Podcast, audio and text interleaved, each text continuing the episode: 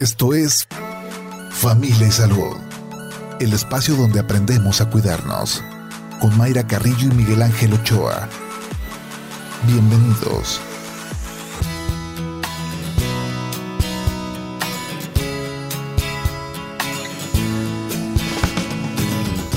Hola, ¿qué tal? ¿Cómo está? Muy buenos días. Bienvenidos a Familia y Salud este viernes. Llegamos al viernes, día 4 de marzo del 2022, esperando que sea una excelente jornada para usted, para su familia, que disfrute ya el inicio de, este fin de semana. Hoy viernes de capirotada, no sé usted qué vaya a hacer de, comer en casa, pero eh, sin duda estos eh, días cambiamos la dinámica también de los alimentos en casa que este tema de pescados, mariscos, no solamente tenemos que consumirlos en época de, cuaresma, sabemos todas las, las bondades que tiene comer pescados, entonces sí, que estén en nuestra dieta todo el año, no solamente en esta temporada. Pues que disfrute su día y hoy vamos a platicar de infecciones urinarias un tema que ya no lo platicará nuestro invitado de esta mañana, pero nos afecta más a, nosotras, a las mujeres. ¿Por qué? ¿Cuáles son los síntomas? ¿Qué pasa si no se detecta eh, oportunamente? Si dejamos pasar los síntomas por días, por semanas, no sé, ¿qué, qué es lo que puede pasar en nuestro organismo? También el tema de los antibióticos. Esta semana que platicamos de las eh, infecciones vaginales, nuestra doctora nos decía que pues también incide el, uso indiscriminado de los antibióticos. Aquí en las infecciones urinarias también, o no tiene que ver los antibióticos con estas infecciones. Bueno, pues sin más, presentamos a nuestro invitado de esta mañana, ya lo hemos tenido aquí en, cabina y nos da mucho gusto que, regrese para platicarnos del tema, el doctor Ernesto Cruz Gabriel, él es nefrólogo. ¿Cómo está? Bienvenido. Muy buenos días, Mayra, muy buenos días a toda la audiencia, gracias por invitarme a este gran programa que tienen ustedes y sobre todo dar a conocer los tips básicos que deben de hacer para prevenir primero una infección de vías urinarias y sobre todo corroborar las secuelas que puede tener esta infección porque puede llevarte hasta un hospital, a que te quiten un riñón o casos muy severos hasta la muerte. Sí, no es cosa menor, hay que en esos primeros síntomas que ahorita nos, lo, nos dirá el doctor, pero checarnos, no dejar pasar los días. Decía del género, ¿sí es más frecuente en las mujeres? Habitualmente esto pasa por una cuestión anatómica, por el tipo de constitución del cuerpo. El primer punto, el detalle que las vías urinarias Normalmente están de arriba hacia abajo los riñones y luego la vejiga donde se almacena la orina que ya se produjo en el riñón y de ahí salen hacia afuera al exterior por lo que es la uretra. La uretra de la mujer mide de 3 a 4 centímetros aproximadamente y la del hombre más de 7 centímetros. Por tanto, las bacterias no es lo mismo que caminen o que transcurran ese espacio físico de 3 centímetros llegan más rápidamente a lo que es la vía urinaria, a lo que es la vejiga. Una vez que se instauran en, la vejiga, pueden infectar todo el trayecto, el ducto que nosotros le decimos la uretra, o pueden infectar la vejiga, o ya casos más severos pueden ascender hasta el riñón. Para que lleguen hasta el riñón van a pasar más de 10 centímetros aproximadamente todo el trayecto. Sí, en la mujer, este, ¿qué pasa con la cuestión? se encuentran, habladas de las vías vaginales, que este, hay infecciones vaginales que son frecuentes y como en la distancia que existe entre la salida de la vía vaginal y el meato urinario es menos de un centímetro, por tanto esto hace que las bacterias puedan trasladarse de un lado hacia otro. Ahora, si la mujer tiene mala técnica de higiene, de aseo, sobre todo en las niñas, es donde más se ve esta cuestión de infecciones frecuentes, por una, un barrido de bacterias de atrás hacia adelante. Si no lo hacen esto, si lo hacen de manera, de manera errónea, esto va a hacer que tengan infecciones tras infecciones tras infecciones y puedan hacer que haya una resistencia posterior a los antibióticos o que la bacteria se siga replicando más y se haga un absceso o pus a nivel de los riñones. A ver, se habla mucho de esto, de la técnica y por supuesto de, de la higiene. Eh, el decirle a las, a las niñas la, forma correcta. En los niños, em, en los caballeros, el tema de, de, la higiene después de orinar no, no es algo que deba preocupar o sí? No, se tiene que hacer nada más una corroborar que se quede seca la zona de, del, de la uretra donde sale lo que es la orina y corroborar si existen residuos de orina, hacer un secado con papel higiénico nada más en caso de que tengan. Hay personas que tienen la circuncisión, no, no es tan necesario estar vigilando porque automáticamente con el aire del exterior se seca, pero sí hay que corroborar que quede todo seco el área genital. Porque si no, la misma orina va a hacer que este, se estén replicando bacterias a lo largo del, del pene y esto va a hacer que sí pueda haber otro tipo de infecciones. Sí es muy importante corroborar, primer punto, las características y coloración de la orina, porque acuérdense, si mi orina huele, puede ser una infección de, las vías urinarias, pero si mi zona genital huele, puede ser una enfermedad de transmisión sexual, por ejemplo, o algún otro tipo de un cáncer, por ejemplo, puede dar un mal olor a nivel genital también. Entonces sí hay que corroborar si desde ahí, desde el olor, las características, cuántas veces voy a orinar al día y si las características es una orina muy fétida, que salga muy turbia, que salga con residuos de, o sangrados, también nos habla de que está pasando algo a nivel del riñón. Entonces, primera, primera medida tenemos que estar vigilando las veces que voy a orinar y las características.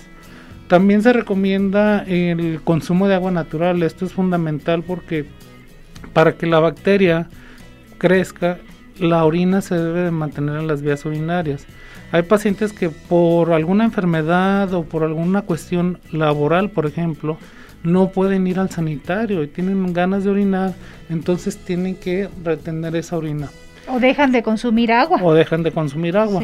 Entonces, eh, eh, el tomar agua hace que se haga un barrido de, de, todas estas bacterias y no permite la proliferación. Es como una medida de defensa propia de nuestro cuerpo pero si se queda almacenada en la orina las bacterias van a empezar a crecer porque la orina tiene contenidos como aminoácidos, ciertos residuos de glucosa, ciertos residuos de calcio, magnesio, fósforo, todos son elementos o sustratos que hace que las bacterias se repliquen. Entonces, si se queda este remanente, va a hacer que empiece el crecimiento y hasta puede ser exponencial hasta el punto que te llegue a enfermar.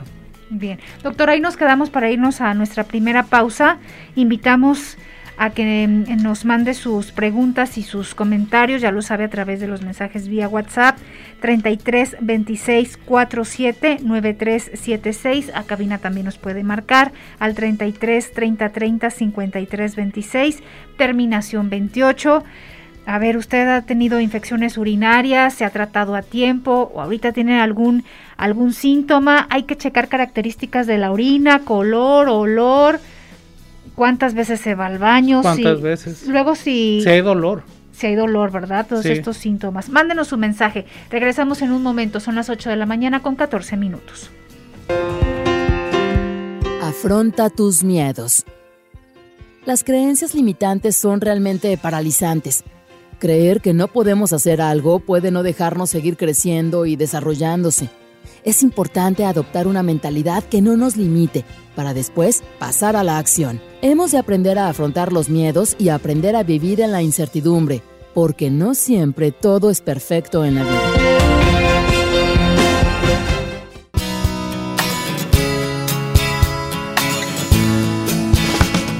8 de la mañana con 24 minutos. Gracias que continúa con nosotros aquí en Familia y Salud, platicando este viernes sobre infecciones urinarias. Y yo creo que es muy frecuente y lo vemos ya reflejado en nuestros mensajes que nos están llegando, preguntas de los radioescuchas que más adelante, por supuesto, daremos salida. Lo estamos recibiendo estas preguntas a través del 33 26 47 93 76. ¿Qué tan frecuente es, no sé, a lo largo de nuestra vida, nos vamos a padecer alguna vez infección urinaria? Se dice que hasta el 50% de todas las mujeres a lo largo de su vida van a tener un cuadro de infección de vías urinarias. Puede ser asintomática o puede tener manifestaciones. En el hombre es menos frecuente, pero sí se llega a catalogar como una infección de vías urinarias complicadas precisamente por eso, porque en el hombre como no llegan las bacterias hasta lo que es la vía este, urinaria superior, por eso es menos su frecuencia. sí es muy importante tomar en consideración los síntomas, porque hablábamos primero que hay que ver características, pero ¿qué me puede dar un foco rojo de alerta de decir, puedo tener una infección de vías urinarias? Primer punto, los síntomas varían acorde a nuestra edad. No es lo mismo un niño que un adulto que un adulto mayor. El niño normalmente puede tener vómito, puede tener fiebre, puede tener este dolor, su orina puede estar muy concentrada, también puede tener una urgencia por ir a orinar. El niño no va a ser un no va a ser tan específico de decir me arda al orinar.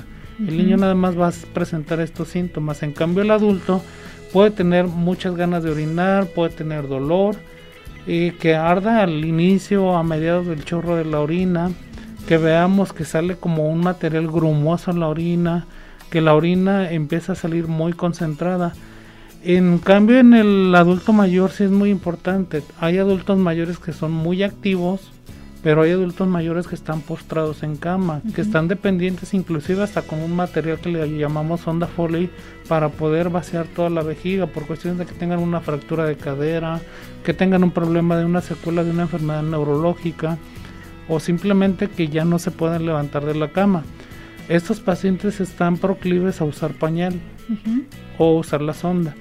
Muy importante con el pañal, habitualmente tenemos la creencia de cambiarlo hasta cada que lo veamos mojado en el adulto, al igual que en el niño, pues.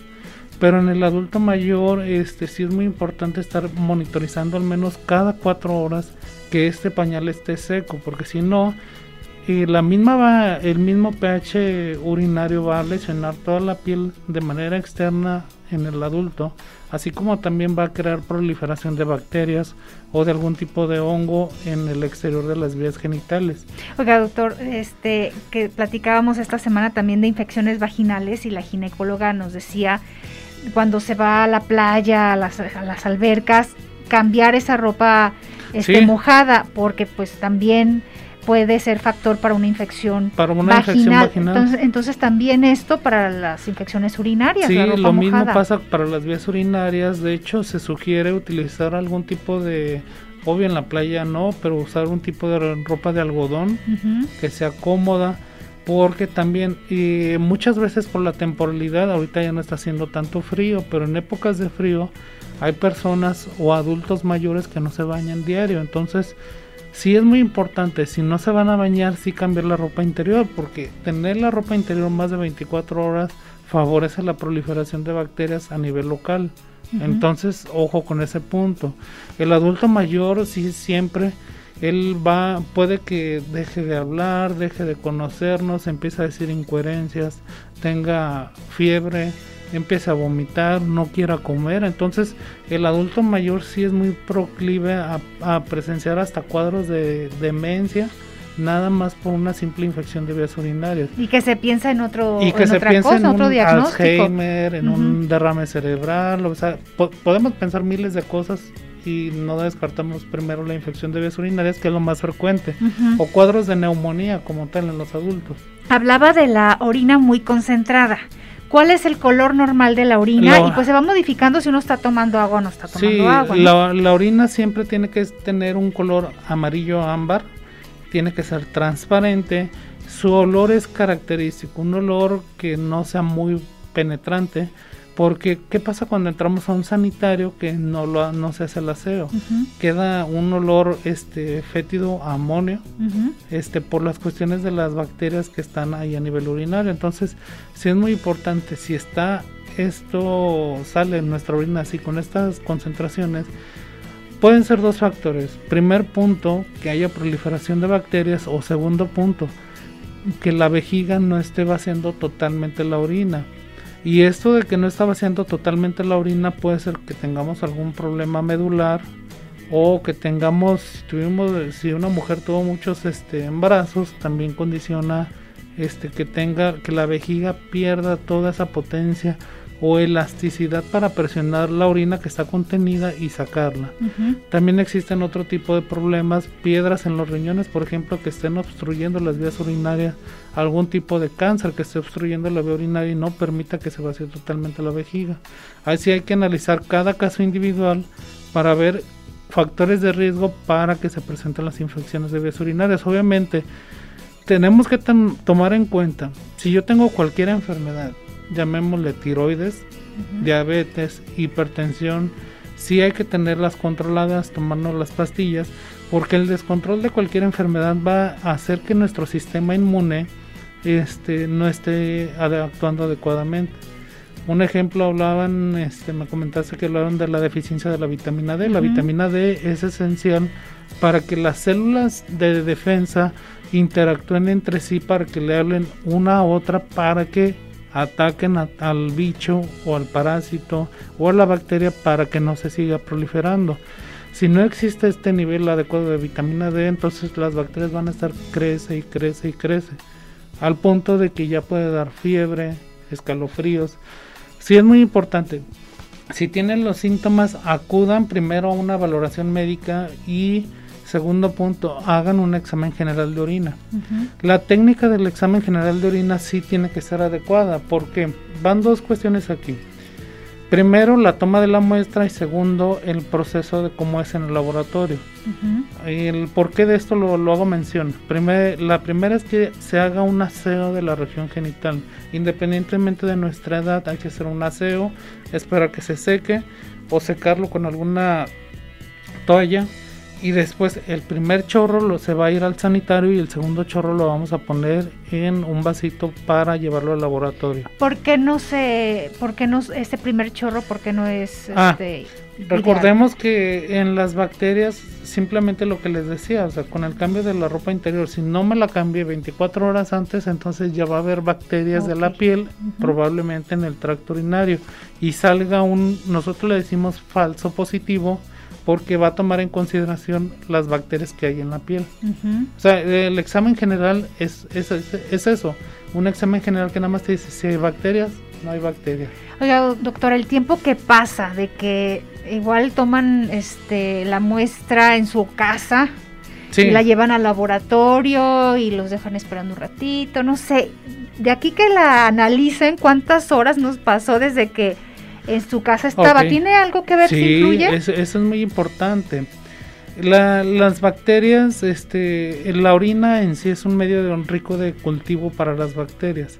Si nosotros dejamos la orina en un frasco contenido, después de dos horas ya inicia la replicación de las bacterias que a lo mejor tenían alguna, alguna bacteria en las vías urinarias, pero estas van a empezar a crecer y el resultado va a ser exponencialmente mayor a lo que es realmente. Entonces, si no, es a lo que iba, el laboratorio no tienen que pasar más de dos horas para que se realice el proceso de, la lectura o el análisis en el microscopio y con las tiras químicas que ellos realizan. Porque si pasan más de dos horas, desde ahí ya va a haber un conteo erróneo de bacterias, va a haber cambios en el pH de la orina, va a haber cambios en la consistencia, en la coloración y esto nos puede dar un falso error de que hay una infección de vías urinarias. Sí hay que corroborar sobre todo en la mujer, primer punto, que no haya este una infección de las vías vaginales, como les hacía mención la, la ginecóloga, porque acuérdense que ahorita con lo del COVID escuchamos bacterias, bacterias, virus, virus en las superficies nuestro cuerpo también los tiene. Muchas veces hay temor de que, caray, pues qué pasa, ¿verdad? Pero hasta cierta cantidad de bacterias es permitido y de cierto tipo de bacterias. Ya cuando sobrepasa X cantidad de bacterias ya se cataloga como una enfermedad o como un crecimiento anormal de estas bacterias. Siempre vamos a estar interactuando con este medio y esto es de lo más normal y ha sido a lo largo de la historia. Nada más que si, por ejemplo, ya una, una, bacteria sobrepasa este punto de corte y se empieza a replicar de más, ahí ya es cuando catalogamos una infección de vías urinarias.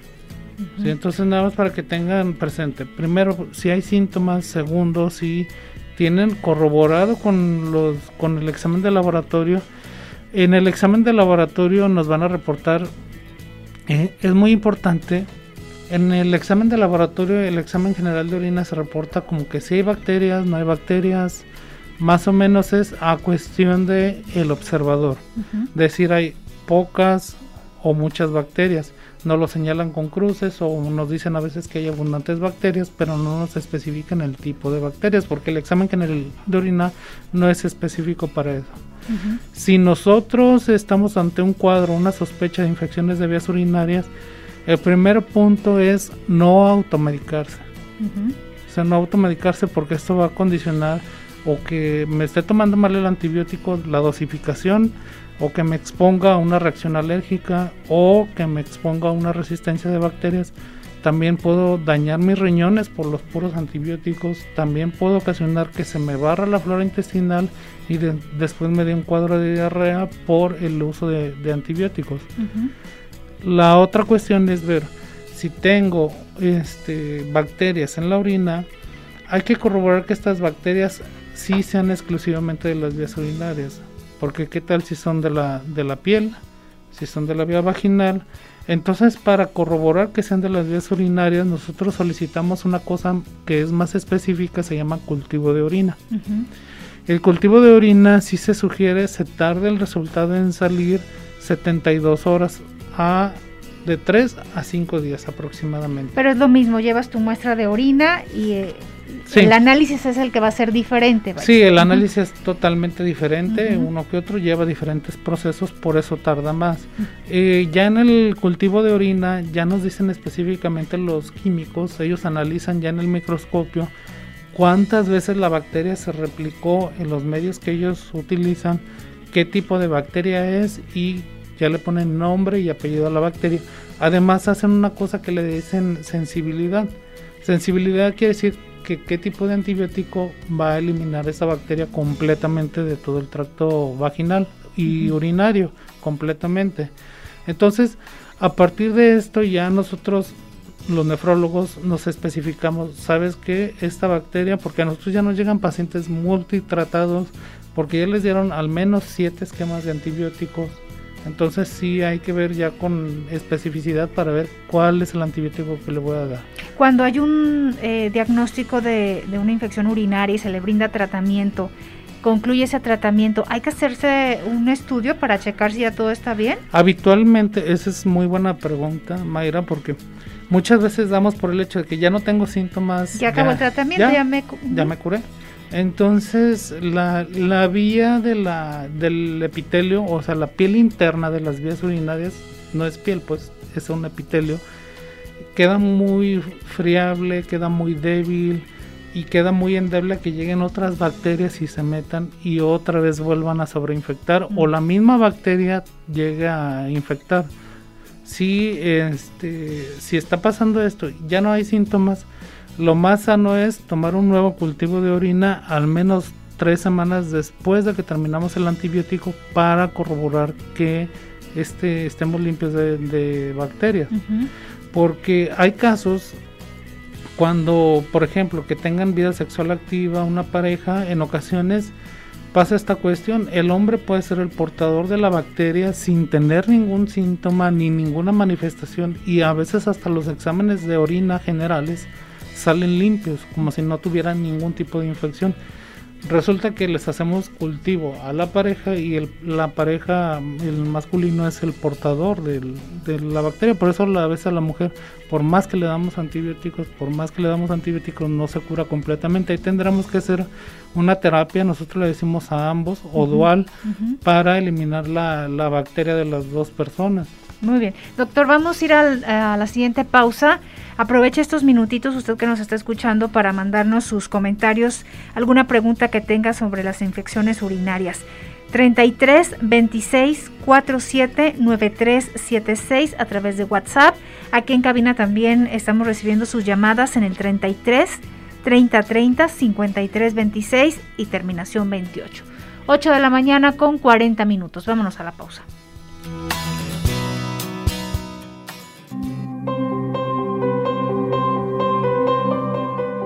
Bebe agua natural.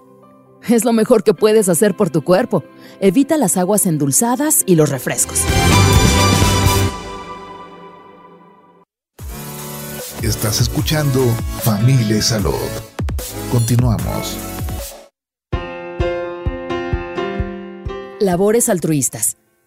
No hay nada que regocije y llene más el corazón que dar la mano y prestarle ayuda a quien lo necesite. Intenta participar en actividades de labor social y voluntariado.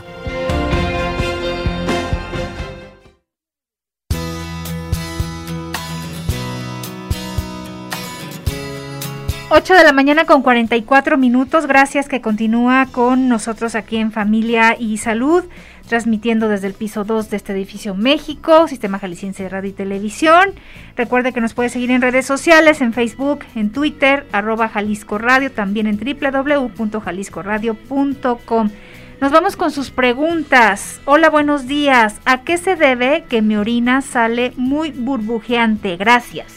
La orina burbujeante, gracias por la pregunta. Normalmente la orina no tiene que ser burbujeante, ni tiene que hacer espuma.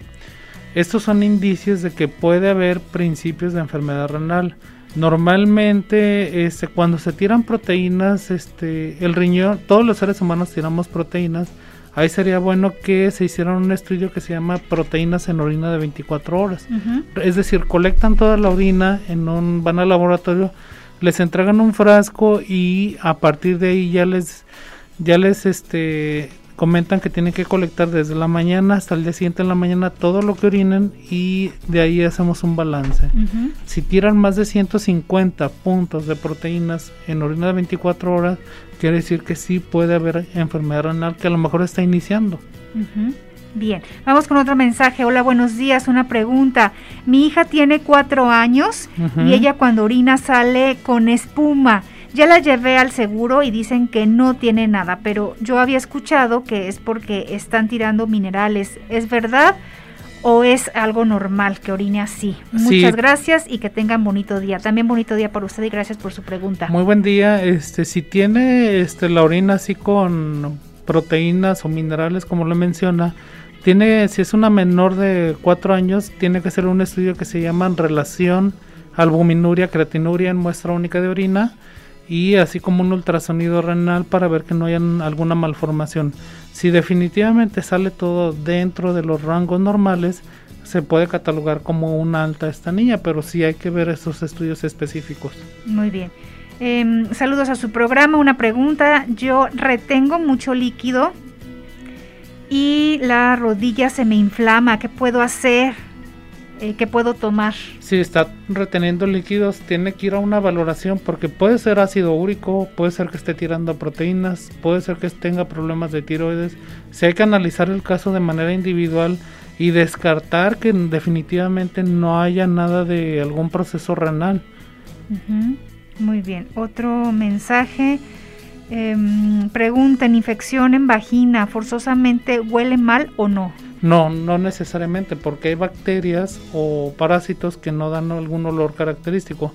Por lo general, si hay algún tipo de olor, pero si no, que se haga un papá Nicolau y que se haga una exploración vaginal por su ginecólogo para ver que todo esté limpio y que no haya ningún tipo de bacteria. Dicen, hay muchos adultos mayores que no usan ropa interior. Sí, no, no usan ropa interior, entonces ahí sí se sugiere que usen este ropa de algodón y la estén cambiando cada 24 horas. Si no usarán ropa interior, nada más corroborar que su higiene de la área genital sea adecuada y sea óptima. Bien, doctor, un, eh, punto también de los de los síntomas. ¿Se va a presentar dolor al orinar o que vayas, no sé si esta que le llaman mal de orín, es también la frecuencia? Es, una infección eh, eh, urinaria. eso que le llaman precisamente el mal de orín es la cuestión de la. Nosotros le decimos poliacuria. El mal de orín es ir a orinar poco, sales del sanitario y te quedas con ganas. Y luego otra vez vas, te puede arder un poco y sales del sanitario y luego otra vez tienes que ir al poco tiempo. Entonces, si hay que, desde ahí lo del mal de orina, hay que ver un, examen general de orina y catalogar si hay o no hay infección de vías urinarias. ¿Puede presentarse un sangrado en la orina? Puede presentarse un sangrado, sí, porque hay bacterias que producen toxinas que dañan todas las células en el interior y puede haber sangrado. O también otro fenómeno, que tengamos unas bacterias que produzcan, que hacen que se formen piedras en los riñones y las piedras dañan todo lo que es la parte interna de las vías urinarias y hacen que sangremos. Hay casos, por ejemplo, de tumores ya sea renales, tumores en la vejiga, que este, se infectan y se sangran. Entonces ahí sí es por eso la importancia, si no están menstruando o si e, es un varón, hay que acudir para lo antes posible para descartar que no tenga ningún tipo de, de problema, ya sea en sangre o en las vías urinarias. Bien, Otro, eh, otra pregunta que hacía referencia al tema del agua. Eh, a ver, aquí está. Hola, buenos días. ¿El no beber suficiente agua al día puede traer una infección urinaria? Sí, sí, sí, sí. Definitivamente eh, porque existen unas bacterias que se llaman Staphylococcus aprophyticus, el cual se encuentra habitualmente en la piel. Si no existe un barrido adecuado con el líquido, va a hacer que proliferen y proliferen y pueden crear una infección. Obviamente si interviene en nuestro sistema de defensa, si está adecuado, pues no va a pasar nada, pero si no está adecuado, al no haber una adecuada hidratación, también no va a haber una interacción celular adecuada, entonces sí se va a crear una infección de vías urinarias. El dejar de ir al baño cuando lo necesitamos, ojo con, sobre todo con las niñas, ¿verdad? Que decimos, no, hasta que lleguemos a la casa y, híjole, pues sí es un tema que nos preocupa el, de, la higiene o los baños este, públicos, pero que ¿dónde está la balanza? ¿Que mejor lo llevo al baño público? ¿Me eh, espero llegar a la casa? Sí, ahí lo, lo, importante es sobre todo este, ver la higiene del lugar y también este, pues tratar de no aguantarse, porque sí, hay personas que dejan de hasta tomar agua con tal de no ir a orinar y eso también está mal. Entonces sí, pues vean o carguen toallitas con cloro y hacer una limpieza y desinfectar. Sí. Otro mensaje que nos llega, hola, yo soy mujer, tengo hipotiroidismo. ¿Me puede decir si es normal orinar y después de unos segundos salir un último chorro? No, no es normal. Hasta ahí, como dice que tiene hipotiroidismo, la tiroides hace que el músculo de la vejiga haga la presión óptima. Entonces hay que corroborar primero el nivel de tiroides, cómo está, si está adecuado, hay que ver un ultrasonido de vejiga con medición de orina residual y a partir de ahí vamos a ver si la vejiga tiene un problema o que tenga un prolapso de la vagina que haga que no salga totalmente la orina. Sí tiene que acudir a valoración, definitivamente. Muy bien. Otro mensaje. Hola, buenos días. Yo tomo mucha agua, pero el color de la orina es amarillo fuerte es amarillo fuerte. Tal vez tenga ahí este qué tipo de alimentos está consumiendo, porque también interfieren. ¿Cómo cuáles alimentos? Un ejemplo bien claro, el betabel. Ah, pues ahí cambia, que dices, te asustas. Te asustas, entonces. y si no te acuerdas que eh, si no te acuerdas, ya estoy sangrando. Eh, digo, es un ejemplo rápido que nos va a hacer reaccionar. Si, por ejemplo, hay personas que consumen alta cantidad de carne, mariscos, que consumen baja cantidad de vegetales, la orina sale muy concentrada. Porque es como el agua fresca. Si nosotros le ponemos mucho sabor de cualquier sustancia va a estar concentradísima y va a salir hasta muy espesa. Lo mismo pasa con la orina. Si mi ingesta de alimentos es alta o además o a lo mejor si estoy tomando algún tipo de suplemento alimenticio, va a hacer que cambie el pH urinario, va a hacer que cambie la concentración de elementos en la orina y cambie la coloración, pese a que tome a lo mejor hasta 4 litros de agua. Entonces ahí hay que hacer un balance entre lo que estoy comiendo, lo que estoy haciendo de ejercicio, lo que es el clima y las veces que voy a orinar.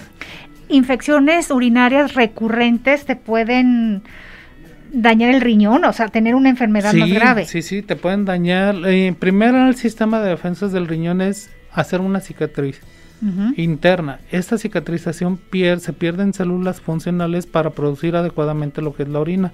Y esto nos va a llevar a que después haya lo que es una etapa inicial de lo que es la insuficiencia renal crónica o enfermedad renal crónica más bien, más bien dicho. A ver, otro mensaje. Buenos días. Tuve dolor muy fuerte en el riñón. En el IMSS me dijeron que era una infección a pesar de eh, medicamentos.